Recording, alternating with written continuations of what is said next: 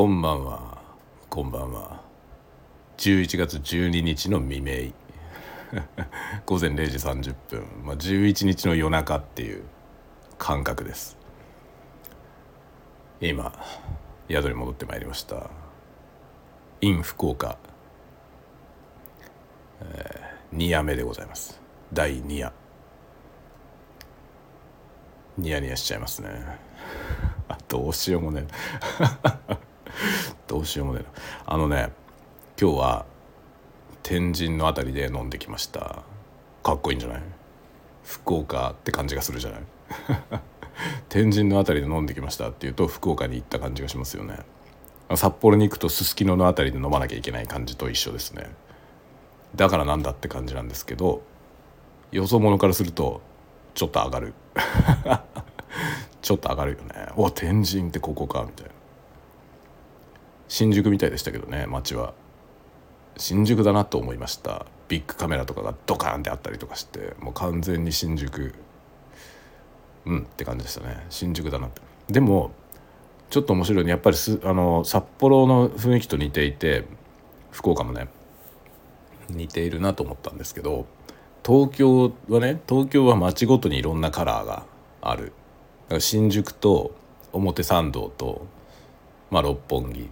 ちょっとずつ違うじゃん。青山。まあ青山表参道同じ辺りですけど。あの辺の雰囲気と新宿と、まあ、渋谷もちょっと違うよね。とか下北沢辺りはまた違うし港区の方のね六本木あっちの方はまた違いますよね。でさらにまあ千代田区とかまた違うよね。みたいなその東京って地域ごとにいろいろと色があるじゃないですか、まあ、上野とかねあっちの方も違うし上野浅草ね、えー、そういうあたりとね。全部色があるでしょ？で札幌ってそれがすごい狭い範囲に全部ギュギュって入ってる感じなんですよね。だもうここら辺はなんか、えー、なんだろう、えー、渋谷っぽいなと思ったら一本入ったら下北みたいになったりするっていうね。そういう感じなのよね。初めて札幌に引っ越してきた時そう思ったんですよね僕。今はもうね分かんない。あの最初そういう印象を受けたことはつなんかねもう強烈に印象に残ってるんですけど今はもう慣れちゃってこれが札幌の景色ってなっちゃったからよく分かんないけどでも福岡に来たらね似たようなこと感じました。この辺の辺りはなんかちょっと表参道っぽいなと思ってちょっとくるっと一つね一本路地を入ったらなんか急に新宿みたいになるっていうねおっていうね感じですね。あこっちの通りとこっちの通りは全然景色が違うなみたいな。のは感じましたね。だからあのごちゃごちゃしてる感はすごくある、まあ、札幌の中心部はそんなにごちゃごちゃして感じないのは道路が広いのと人が少ないっていうことかな。あと車が少ないですね札幌の中心部はね。道路広い車も少ないのでまあ何ていうのかな。結構その空間が広い印象を受けるんですよね札幌は。だけど福岡はま結構狭い道路で1本入ると本当に狭かったりするんですよ。でそこに結構な数の車が走ってるんですよね。なんか交通量はなんかこの間京都行きましたけど京都よりもずっと多い印象ですね。だからすごくねごちゃごちゃしているイメージですねまあなんていうの悪く言うとごちゃごちゃしてるんだけどよよく言えばあの活気がある感じがしますとても。で今日はその活気のある天神辺りで、まあ、飲みに行くって話で地元の人でねまた連れてってもらったんですけどその地元の人がいろんなね自分の知ってる飲み屋にいろいろ電話をかけてどこにも入れなかったんですよね。さすが金曜日とか言ってましたけどそうか金曜日の夜ってことかっていうね花金の天神いいじゃないですか。ドラマみたいですね。そう思ってるのは多分僕だけなんだけどね。まあそんな感じで天神でねちょっと飲み屋に行ってまあだから結局のところなんかその思い当たったとこ電話したとか全部ダメだったので歩いて見つけたお店でねちょっとこんだけ人数入れますかみたいな言って入ってまあ超楽しかったですね。めちゃくちゃ楽しくてもう時間見たらもう11時過ぎてるみたいな感じで「ああ出よう」っつって「ああ出なきゃ」みたいな感じで慌てて出てきて今帰ってきて、まあ、さっきね。だ昨日とほとんど同じでしたね。11時50分ぐらいに宿に戻ってきてそれから今お風呂入ってきてお風呂がねあの大浴場があるから入ってきてでこんな時間だとね全然人いなくてゆっくり入れるので入ってきました。まあゆっくりっつっても10分くらい。それで今部屋に戻ってきて昨日と同じビックルフルーツオレを買ってきて今戻ってきたとこです。あとね缶コーヒーも買ってきた缶コーヒーも買ってきたけど缶コーヒーは明日の朝飲もうと思ってちょっと冷蔵庫に入れとこう。この冷蔵庫はこれがスイッチだきっと。ほらね。冷蔵庫にスイッチがついてるわ。そのスイッチを入れないと冷えない。書いといてよって感じだよね。当然そのねここにスイッチがあるんだったら冷蔵庫のスイッチだと分かるよねっていう感じだけど書いといてほしいよね。ジャパンの人じゃない人も泊まれるわけだからね。こうなんかせめてここに何のスイッチなのか書いといてよ。ね。スイッチいっぱいいろんなとこにあるけどことごとく何のスイッチか書いてないよ。書いといてって感じだね。そういうところかなっていうのは若干思いますがまあ今日はお掃除をお願いしといたんでちゃんとお掃除してもらっててありがたいですね。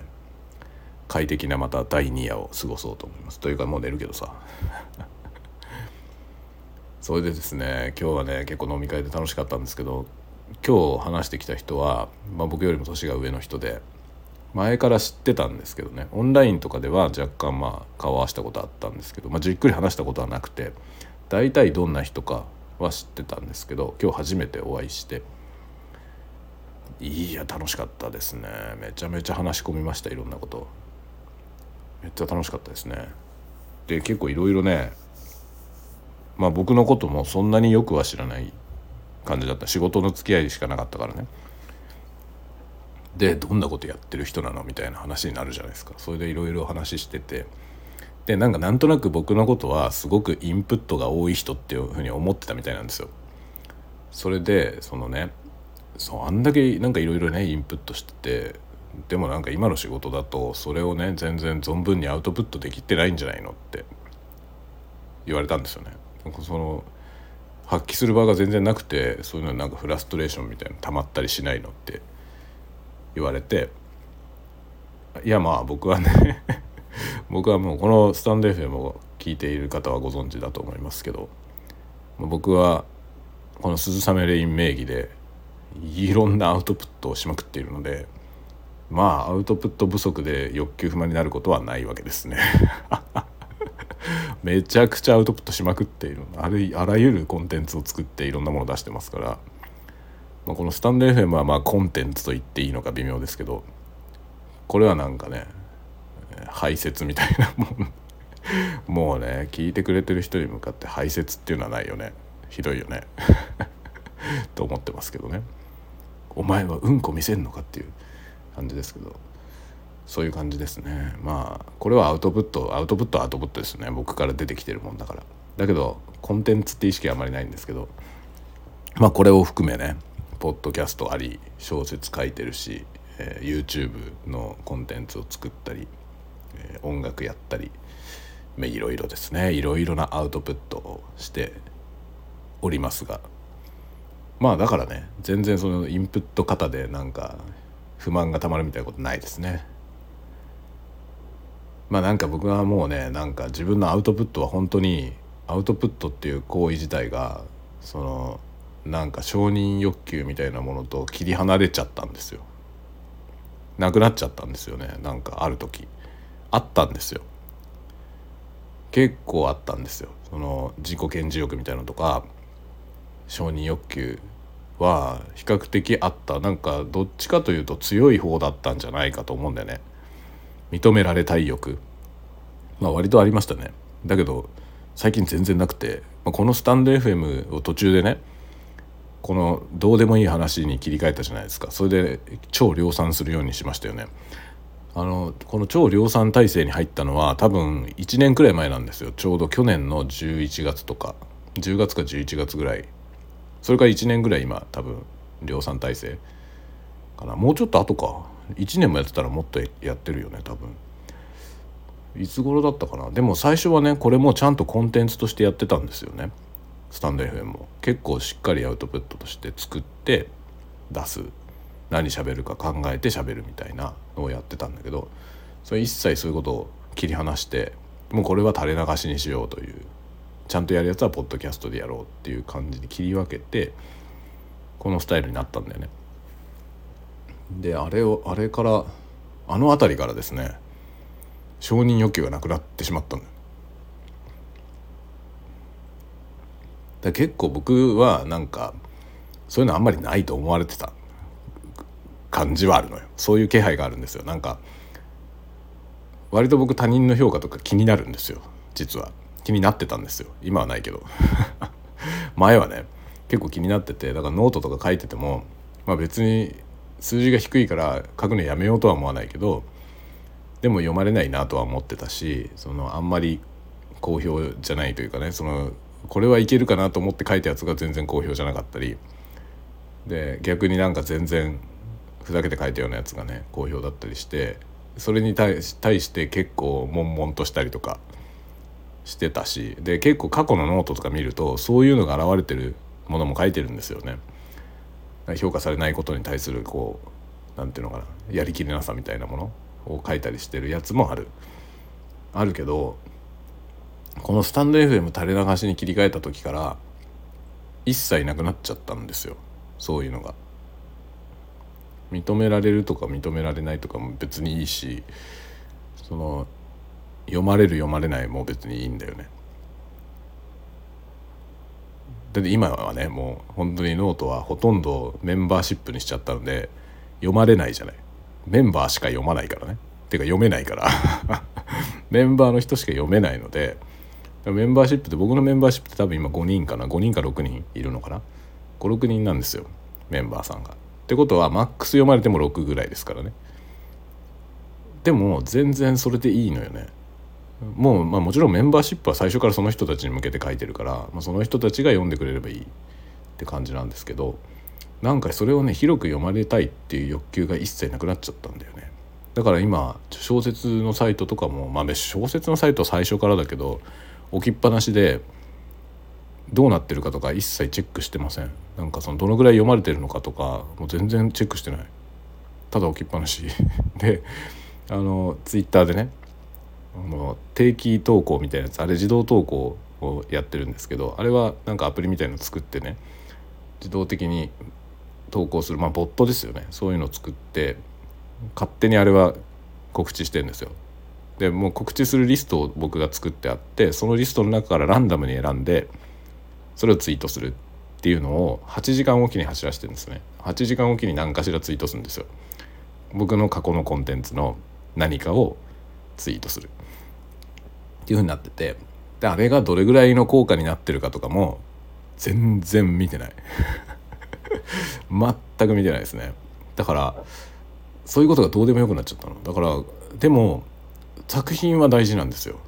作ったものは大事でそれはとてもその作品はどうでもよくないの。どうでもよくないんだけどそれが読まれるかどうかってことはどうでもよくなっちゃいましたね。面白いと思ってほしいけどね。その読んでくれた人がこれ面白かったって言ってくればもちろん嬉しいけど何これって言われても別にいいし。というか多分僕の書いてるもんなんて7割ぐらいの人が何これって言って多分正解だよね。そういう逆にそういうバランスのものを書かなきゃいけないなと思ってるんですよ。まあ、読んだ人が100人いたら30人ぐらいにしか響かないものが書かなきゃいけないもんだと思ってるんだよね。100人全員に絶賛されるものを書いちゃダメだと思ってて自分で。そう。そこはひねくれてるんだけど100人全員が喜ぶものを書ける人は僕じゃないんだよね。他の人にそういうことができる人はいくらでもいるのでその人たちに任せておけばよくて。僕はそういう100人が満足するようなものではちょっと物足りないなって思う30人に向けて書く。30人もいないよね多分。8人くらいかな。でも100人のうち8人くらいに響いたら最高だよね。結構難しいと思うんだよ。100人のうち80人に響かせるものを書く方が多分100人のうち8人に響くものを書くより難しい簡単だよね。80人に響かせる方が多分簡単ですよね。8人しか響かないものを書くのって難しいと思うんですよね。僕が目指してるのはそこなのよね。ってなっちゃったからもうなんか評価とかどうでもよくて。だたまにそのねめちゃくちゃ良かったとか言ってくれる人がいるんですよ。めちゃめちゃ好きですとか言ってくれる人がいて本当に数えるほどしかいないんですよ。その本当に数えるほどしかいないけどそれで全然満足なんだよね。それが今なんか本当にそういうふうに安定しちゃったんですよ。自分のメンタルがさ。メンタルがそっち向きに安定しちゃったからもうなんか安定感あるんだよね。そのだから仕事でも別にどうでもいいのよね。仕事でアウトプットしてちゃんとその評価を得られるような場所でアウトプットした方が嬉しいとかも一切ない。だから仕事本当に仕事は仕事としてやってて自分のアウトプットする場だと思ってないんですよもはや。まあ、僕は管理職だしね。管理職だったらそれはもう管理するのが仕事なんで別に自分のアウトプットをその仕事としてやる必要ないわと思って。で、まあ、だから仕事、まあ、会社の仕事としてはやってないけど今はほらあのコラム書いたりとかね。そういう一応お仕事としてギャラをいただく仕事をやっててそれは自分のコンテンツだからやりがいあるわけですよ。でそれは確かに評価はどうでもよくはないね。やっぱりお金もらってる以上はそのギャラに見合うだけの評価は得なきゃいけないとは思ってますね。だからそれは100人のうちの8人にしか響かないものじゃダメだと思って書いている。そっちは90%ぐらいに響かせたいなと思ってますね。っていう感じでやってますね。だから結局ねなんかいろんな用途のいろんなものに手を出しているので、まあ、ポッドキャストやってスタンド FM やって YouTube やってね。そしたらもうねインプットしまくっていてもそれが詰まって苦しいみたいなことはないね結構だから、まあ、インプットアウトプットの話は割とすることが多いですけどまあそれを悩む人が多いから割と言ってるその話をねすることが多いんですけどねまあ、僕はほらあのクリエイターを目指す若者たちに教えたりもしてたんでそういう人たちも結局悩むじゃない。まあ、割とインプットが足りないと思って悩んでる人が多いかな。だから割とねインプットっていうのはなんか意識しすぎたらよくないと思うよって話とかアウトプットもねアウトプットせねばならんって思ってしたらよくないと思うよとかそういうことは言ってますね。なんか作品を作る時に気張るってことはあった方がいいと思うんですよね。まあもちろんね肩の力抜けた作品がいいこともあるじゃない？何も力が入ってないからこそいいってこともあるしすげえ力入れて作ったからこそいいってこともあるじゃん。そこはもう一概に何とも言えないんだけどアウトプットしなきゃっていうそのアウトプットするっていうのはねなんかその力の入れどころがおかしいんだよね。と思うんですよ。だからインプットもなんかインプットしようと思ってインプットするのもなんか間違ってんだよね。その力のかける場所が違っていて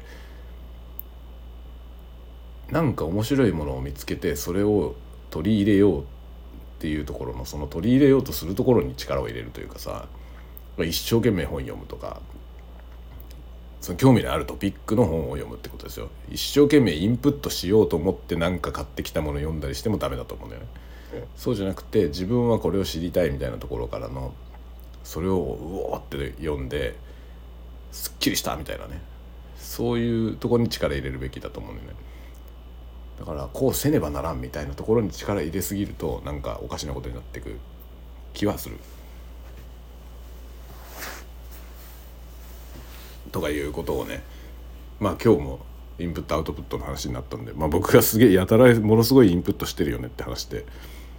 それ出し切れてなくてフラストレーションになったりしないのっていうのは面白い視点だなと思いました。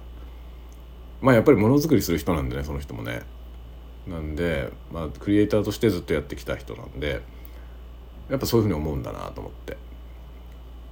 それでまあ僕は実はねって言ってねあの全然違う名義でいろんなことやってんですよって話をしてね。だから全然そういうの欲求不満とかないですねみたいな話して。ええー、とかいう話になって小説なんてどんなの書いてんのみたいな。っていうか小説とか書いてんだったらそっちの方に進もうみたいなふうに思わなかったのっても言われたんだけどいや小説書き始めたの最近なんですよみたいなね。そういう話も今日初めてして。ちょっとね今ねまあ今日しこたま飲んできたので しこたま飲んできたのでねなんか胃が苦しくて、えー、ゲブゲブになってきたんで横になりました。今横になって喋ってます。寝ちゃうかも。これ喋りながらさ収録してる途中に寝落ちしたら最悪だよね。そう前代未聞のコンテンツになりますよね。今これスタンド FM って何分まで録音できるのかな。最初はね1時間っていう制限があったんですけどその制限なくなって今は2時間なのかな。もっと取れんの？無限に取れんの？まさか。そんなことないよね。何かしらの制限は多分あると思うんですけどこのまま寝落ちしたら最悪だよね。本当に。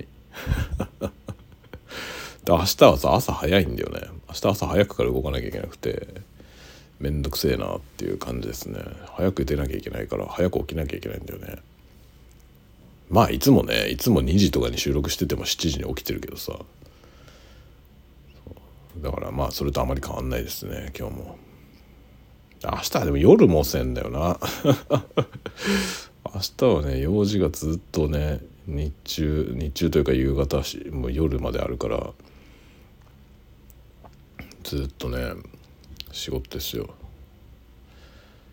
帰ってくるの遅いよねきっとまたね。まあでも明日多分酒飲みに行くことはないと思うのでまっすぐ帰ってくるんじゃないかな。そしたら少しね早め？それでも多分9時？9時10時ぐらいにはなんのかな？っていう感じですかね。そんなようなことですね。まあ今日はねその面白い人と話してきて楽しかったですよとても。会社員に向いてないよね？って言われたわ。あなたは会社員に向いてないよね？って言われて。ええおっしゃる通りです。って言っといたけどね。ね向いてないわ。まあでも外から見てもそう見えるんだなっていうのはねちょっとなかなかショッキングです ショッキングですよねまあうちの子供さ前ちょっと話したけどうちの上の子ね今小学校5年生なんですけど上の子はね学校で学校の担任の先生に「学校っていう組織に向いてない」って 言われたのよ上の子。笑っちゃうでしょ。学校のという組織に向いてないと思いますよって言われて。で僕は会社員っていうのに向いてないと思うって言われたのよ。なるほどなって感じでしょ。なるほどじゃなじゃねえよっていう感じだけどね。なるほどとしかもう言いようがないよね。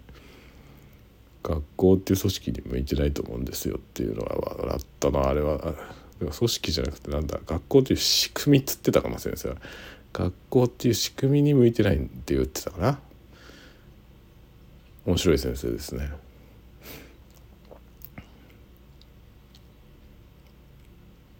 でもねとてもいい先生なのよ。だからよく分かってくれてんですよね。うちの子のことよく見てるなと思いました。それは。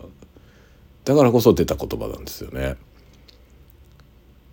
だから先生はねうちの子がまあ普通じゃないわけですよ だいぶ普通とは違う感覚なので変な子なんだけどそれを見てでもそれが悪いことだとは思わないわけですよね先生もね先生もそれは悪いことだとは思ってないの。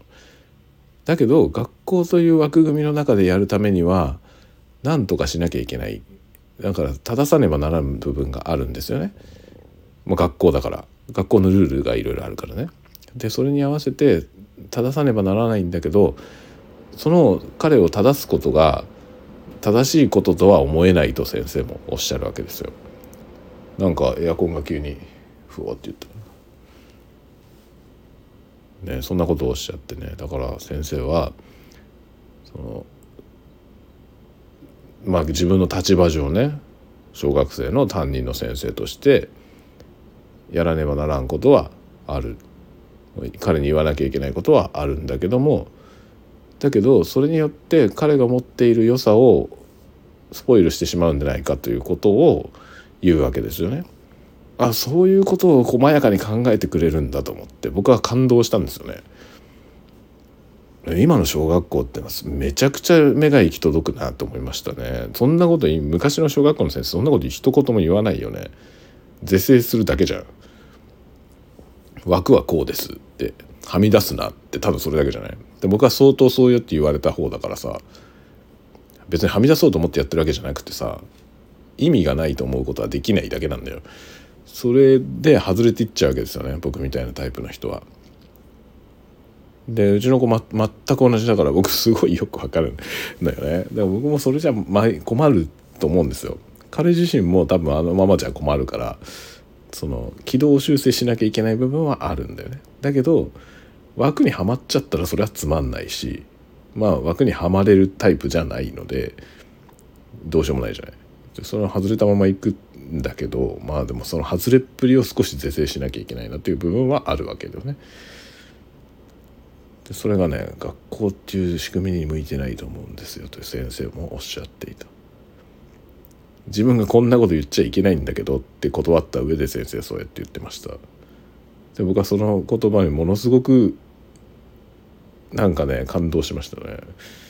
あこの先生は信用できる人なんだって思ったんだよね。嘘がないんですよその言ってることに。でしかもかなりちゃんと一人一人とすごいちゃんと向き合ってるからこそ言える言葉だよね。ルールに外れちゃってる子に対してルールを守りなさいっていうことは誰でもできるんだけどどうして外れちゃうのかっていうことを一人一人に対して向き合ってないとその彼は別に悪くない悪くないけれども学校という仕組みの中に収まらない。収まらないことは悪いことではない。だけど収まらないことによって、えー、なんていうの？叱られてしまうみたいなね。叱らねばならん先生としては。だけどそれを叱るのは何か違うんじゃないかと。とも思うというね。面白いですよね。そういうことをおっしゃるんですよ先生が。いい先生だなと思いましたね。そんなそんな感じのね。まあ僕も会社員に向いてないと言われましたよ。向いてないんじゃないですかって。言われましたね。なんか一人でこうねあのバリバリやっていくみたいな。そういうタイプに見えるなって言われて。ああよく言われると思って。ていうか僕もこんな長いことね会社員やると思ってなかったんですよ。最初はね。まあ今のね会社もうね10年になるんですよね。入って。もう10年も同じとこにいるの初めてなんだよね。もう今まで10年同じことを続けたことはないですね。何の自慢にもならない。継続は力っていうじゃない。継続してないから僕は力はないです。よ 継続しないと得られない力は僕は持ってない。継続してることが一切ないからね。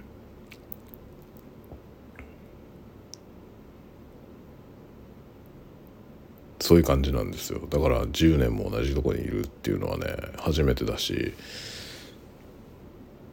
そんなにいると思ってなかったですね自分でも。なんかねそのだからこれもね多分そのねアウトプットが満たされているからだと思うね。だから仕事の方をなんかなんとかしなきゃっていうのが薄れてきちゃったんだよな。なんか違うことやりたいなっていうのがあるんですよ。惰性になってきちゃうからね。だからまあこの間もねちょっと話しましたけど僕はなんかその仕事に対してそれをの共通項をくくり出してルーチン化するのがうまいうまいんですよね。自分で言うのも変だけどさそういうの長けてるなって自分でも思うんですけどそれで長けてるくせにそうやってルーチン化してシンプルにして仕事に対してのかかる労力を減らすじゃない？でかかる労力を減らしちゃったらもうその仕事に興味がなくなるんだよね。もういいやこれはってなるのよ。だからすぐ飽きちゃうんですよね。それで本質が見えちゃったらもう飽きちゃってあじゃあ違うことやりたいなってなるんだよね。って感じなんだけど今その別に仕事にそういう何て言うんだろうね刺激を求めなくてもさ十分この鈴雨レインが刺激的なんですよ。刺激的でしょ？僕はこの活動がすごく刺激的ででこっちの人格がもう本来の本名の自分をもう上書きしちゃってんだよね完全に。でこっちの方が居心地がいいんですよ。本人でいるよりも。ってなってきてオンとオフだったんだけどね。オフの方がオンになりつつある。オンになりつつあるんだよね。もうどっていうかもう完全にアウトプット面で見たら僕は鈴雨レインであって本名の方ではほとんど何もしてないからねもはや。って感じですよね。会社で仕事してるだけなんであそれはアウトプットじゃないからねもはやね。って考えるとねなんかもう完全にこっちがもう人格が食われた感はあるね、まあ、そんな感じのノートも書きましたね。その名前ってものが自分を侵食していくっていう話。だからハンドルネームみたいなものをつけていろいろやったことあるけど結局それで自分の名前のついた作品をねそのペンネームの名前のついた作品を発表してペンネームで SNS とかをやり始めると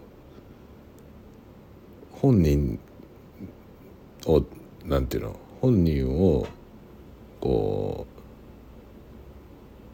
う支持しているそのなんだろうな指し示しているものじゃん名前っていうのはねある種の看板というかさそれが掛け替わるんだよねっていう感覚があったんですよね。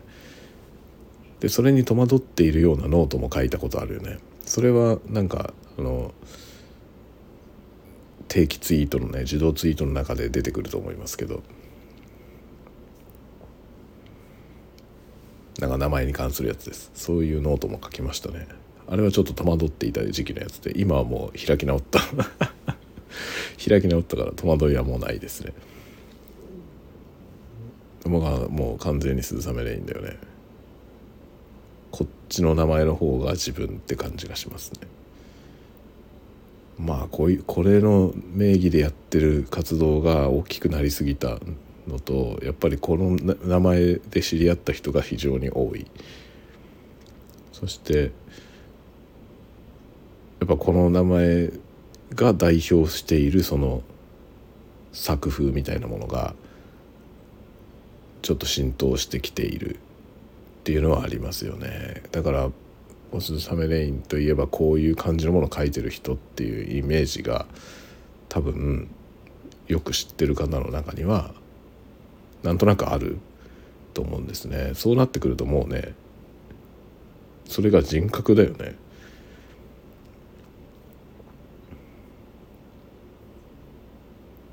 これは面白い現象ですよね。と思います、まあ、会社員に向いてない。会社員に向いてない僕なんでクリエイティブの活動をねずっとやっていこうと思いますけどね。まあ仕事でのね仕事でクリエイターをやってて生涯現役みたいなのちょっと難しいんだやっぱりね。特にチームでやるタイプのクリエイティブをやってる場合年取るとねやっぱどうしてもその実実務で自分が手を動かす方ではなくなっていくんですよね。これは多分どの分野でもそうだと思う。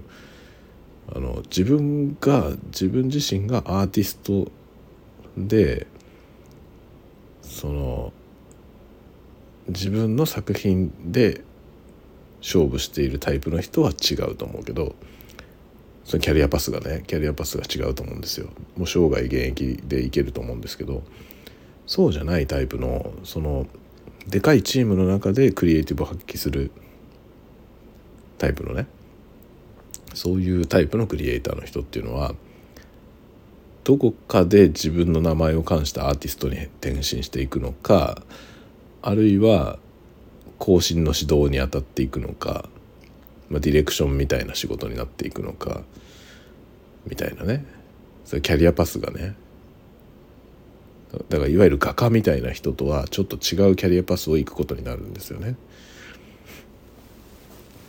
でプロのクリエイターの大部分はこっちのタイプですね。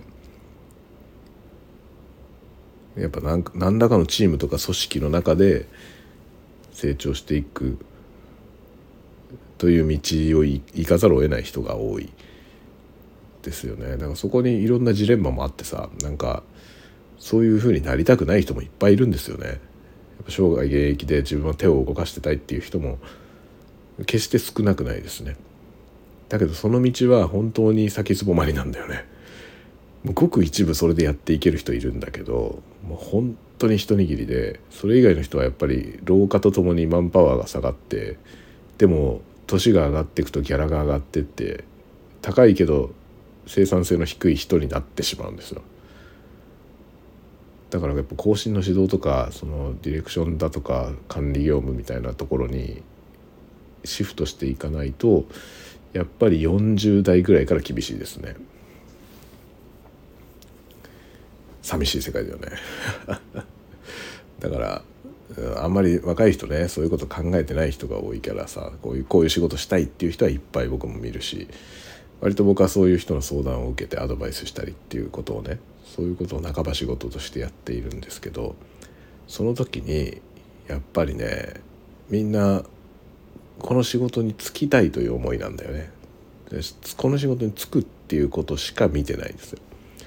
それをいつまで続けるのかっていうところまで考えてる人はほぼいない。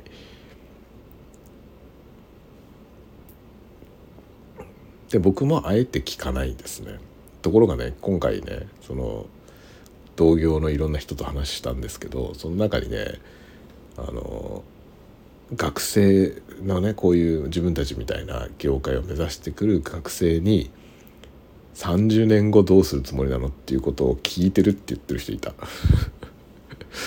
だからなんかねそのポートフォリオを見てくださいって来たりとか、まあ、あるいはその就職の面接で来たりとかした人に、まあ、今はねそれでこの仕事したいっていうその思いでいいかもしれないけど30年後どういう形で続けていくつもりだっていうそういうビジョンはあんのっていうことを聞くって言ってた。そんなこと聞いて答えられる人興味いないですよねっていう話をしたらまあほとんどいないねって言ってたけどね。でそこで意地悪するって言ってたよ。そうなんだと思って僕は逆に聞かないんだよね。自分も考えてないからね。30年後どうする？僕は30年も先のことなんか分かんない。僕3年先でも分かんないからね。だから僕は先のこと考えないので学生にも別に考える必要はないと思ってる。だからその僕とその人は全然違う考え方ですね。相入れない考え方ですね。僕は絶対聞かないよね。今からこの会社に入りたいとかさこういう仕事をしたいって言ってまあキラキラじゃん。それでキラキラの目で来るじゃない？若者が。それに対して30年後とこのことを考えてるっていうことは僕は絶対言わないね。そんなこと考えなくていいと思う。だけどこれはどっちが正しいじゃないんだよ。どっちが正しいじゃなくて建設的な意見は30年後どうするつもりでいるのって聞いてる方が建設的だと思う。だけど正直なところこの業界、まあ、今僕がやってるような仕事のクリエイティブっていうのは30年も先の話は本当に分かんない。この職種はないかもしれない。テクノロジーが進化すると変化する世界だからテクノロジーの進化で30年後にはないかもしれないですね。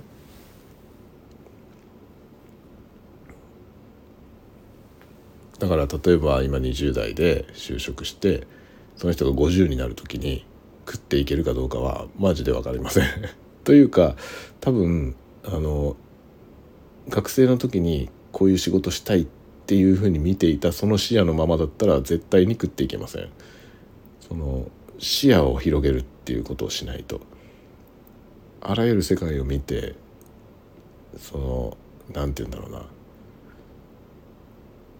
今やっている今持っているスキルが全部吹っ飛んで無価値になった時に自分の中にも残るものを持ってる人じゃないとやっていけないよね。まあこれは多分僕らのようなそのクリエイターの世界だけじゃないと思う。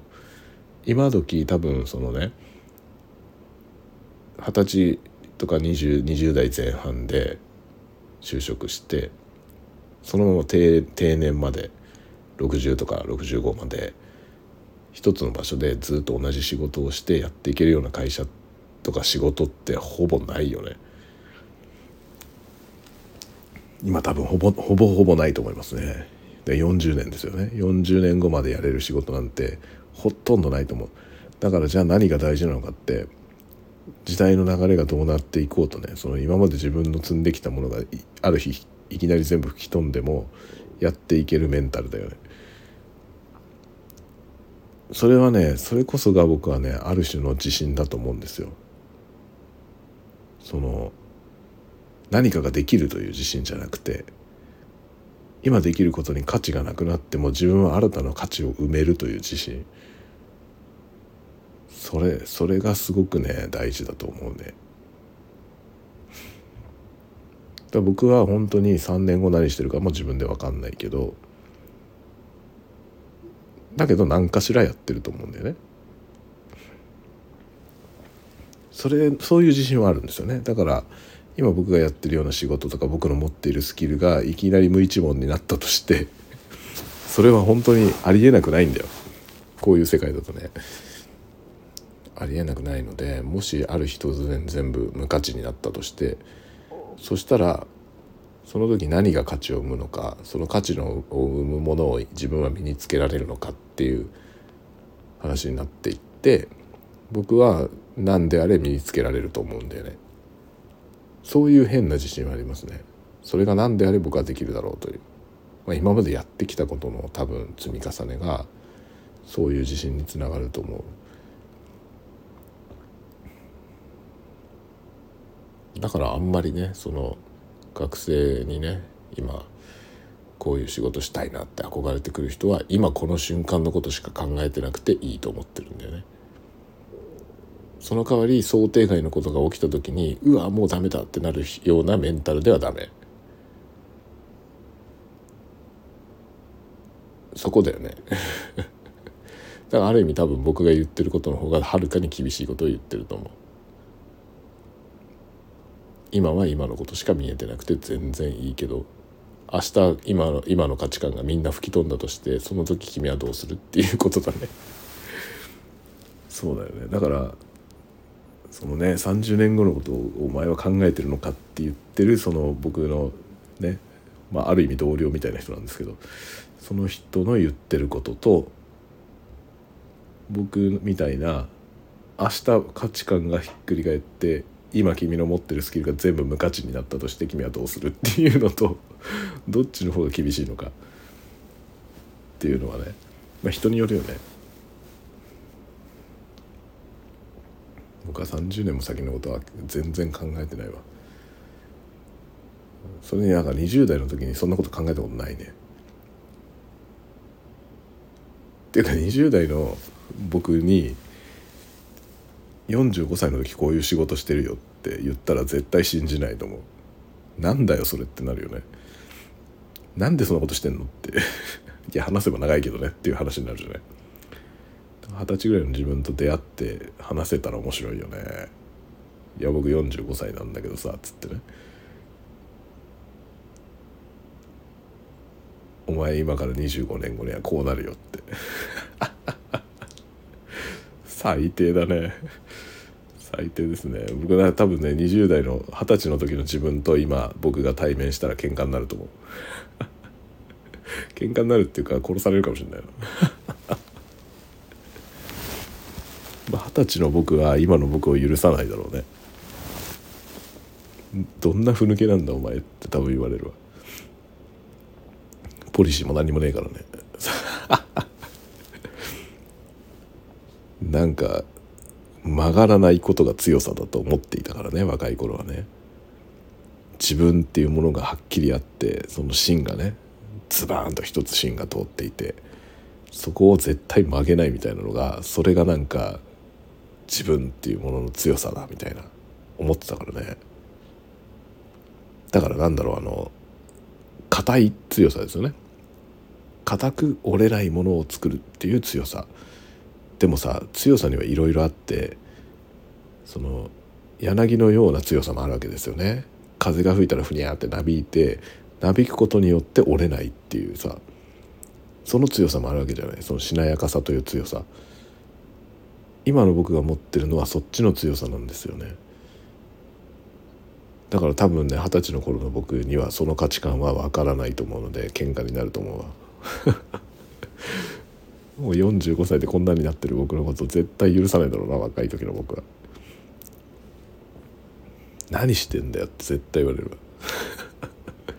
なんでおめえはやめちゃってんだいろんなことって思うだろうねきっと。初子貫徹すべしみたいな感じだったから本当に。だから僕はね普通なんか若い人がさ年取ってなんか頭固くなるみたいなこと言うけど僕全然逆で若い時の方がはるかに頭固かった。視野も狭かったし。今の方がずっと柔軟ですよ。だから生きてると面白いよね。年取るっていいなって思うね。まあだからね若い若い若さゆえのさ シャアみたいだけどさ若さゆえの過ちってものあるよね。でも認めたくないってシャアは言ってたけどシャアあの時まだ若いからね。あんなセリフ入ってる時のシャアはまだ若かったんで。40代になったシャアは何て言うかな。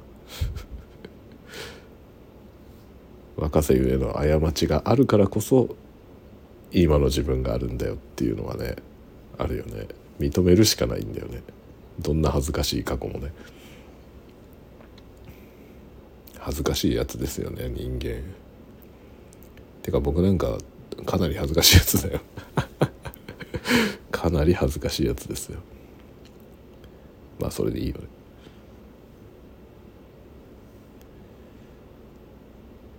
まあそんなんでもねいい人に恵まれていい出会いに恵まれてね本当にいろんな人たちと今日会った人たちも本当面白かったしね。世の中にはなんか優れた人っていうのはいっぱいいるなって思いますね。しかも結構身近にいっぱいいるんだよね。あこの人はすごいなって思う人いっぱいいる。でその30年後のことを聞くって言ってる人も僕はすごいなと思うよ。僕とは全然違う考え方の人だけどで僕はすごくそれはね感心するんだよそういう発想も。僕にないものだしね。とてもだから面白いよね。そういう人たちと仕事をするっていうのは面白いですよ。やっぱ自分と違うものを持ってる人と仕事するのは面白いよね。これは割とバンドの発想かもしれませんね。バンドっていうのはさそれぞれのパートが全然違う能力を持ってるじゃない。それが集まって一つのものを作るっていう面白さだよね。似たようなスキルの人じゃないんですよ。全然違うスキルの人が集まってバンドができてこれが面白いですよ。バンドやってた経験はすごい生きてるような気がするよね。この間ほら僕がやったのはライブバンドでライブ演奏をしてきたことによってそのなんていうのライブで力を発揮するためにはさその2倍ぐらいのパワーが必要だって話をしたじゃない。なんか何回か前のスタンド FM でポテンシャルの話した時。あの時の話もそうだけどやっぱライブバンドやってたのはすごくつながってる気がするね今やめちゃったてるけどねただライブバンドをやってそれでプロになろうと思っていたので若い頃の僕はねそれと一切関係ない仕事をしてる僕のことを多分許してくれないと思うんだけど若い頃の僕は。だけどあれをやってたことによって今持っているものってすごく大きいなと思うんですよね若い頃の。だからこれは本当なんか若い人たちみんなに言いたいけど今あなたが頑張っているそれは絶対無駄にならないよってことは言いたいね。だからそれが成就しなかったら無駄だって思ってやってるかもしれないけど成就しなくても無駄じゃない。客観的には知らないけどね。客観的には無駄にしか見えないかもしれないけど客観的なんかどうでもいいから自分にとって無駄じゃなければそれでいいんですよ。他人のことはどうでもいいんですよ。その自分の評価だよね。自分が自分で無駄じゃないと思えたらそれは無駄じゃないんですよ。一問の値打ちも生んでないとしても。自分にとって無駄じゃなければそれは無駄じゃない。なんかそういうふうに基準を持つとねあの努力しても報われないみたいなことは一切思わなくなりますよ。それはすごくいいと思うね。努力なんて報われないからね。あの報われることを求めて努力してたら報われないですよ。努力の報いっていうのは自分にしか跳ね返ってこないから要するに自分が伸びるっていうことだけなんでその結果名声が得られるとかそういうものはただの付加価値であってそれは報いじゃないんだよね。努力の報いじゃないんですよ。でも努力の報いだと思ってる人が多いから努力して名声とかそういうものがねなんか得られないと努力した意味がなかったと思ってしまう人が非常に多いよね。だか報いなんか得られないと思ってやった方がいい。本当に。努力したから認められるとかもないし努力したから評価されたり努力したから金が入ってきたりは一切ありありません。それはなんか運なんだよ。努力したことがそういうものにつながるのは運なんですよね。だけど無駄じゃないんですよ。努力したことは。何も得られなかったとしても自分が成長したんで無駄にはならない。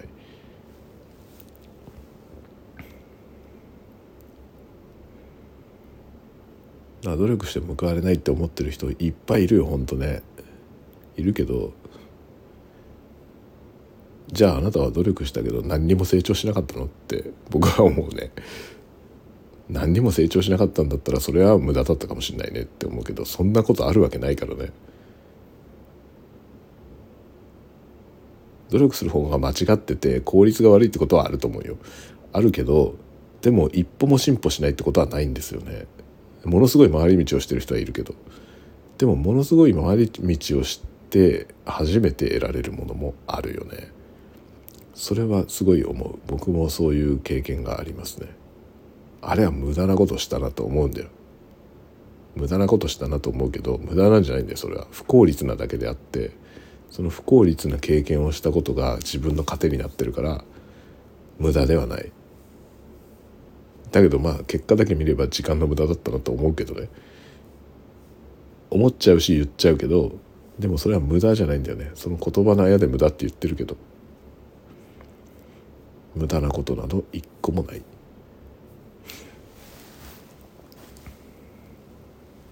まあそういうメンタリティーだからできるんだよね。だからね承認欲求とかなくなっちゃったんだなきっと。どうでもいいんですよもはや。なんか自分が面白ければよくて自分が何かを得られるからやってる。だから何のフィードバックもなかろうといいのよね。何一つフィードバックがなくて再生数が全くなくてコメントも一切なくてみたいな。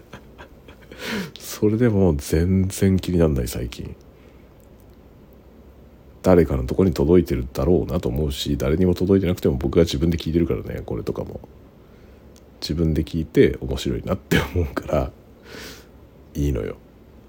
いいですね。こういうところまで行くとね楽だよ。本当にねアウトプットなんて気張ってするもんじゃないなって本気で思うし最近。そう思えるようになったのはやっぱり無駄なことしてし始めてからだよね。このわけのわかんない。わけのわかんないこのスタイフ。これが本当になんか自分を変えたよね。僕は本当そう思う。この意味わかんないこれ始めてからなんか吹っ切れたのよ。いろんなことが。急にどうでもよくなっちゃったのねいろんなことが。そしてこの限りなくどうでもいいコンテンツを作ってこれが楽しいわけよ。これいいじゃないこれ。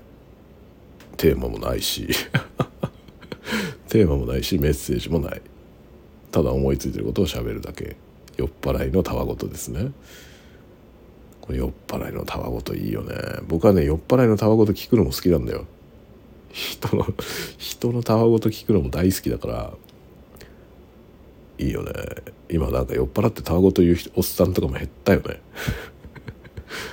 おっさん離婚になっちゃったからさおっさんさその何て言うのこんなことを言ってると若い人に嫌われるかなとか気にする人が増えたんだよ。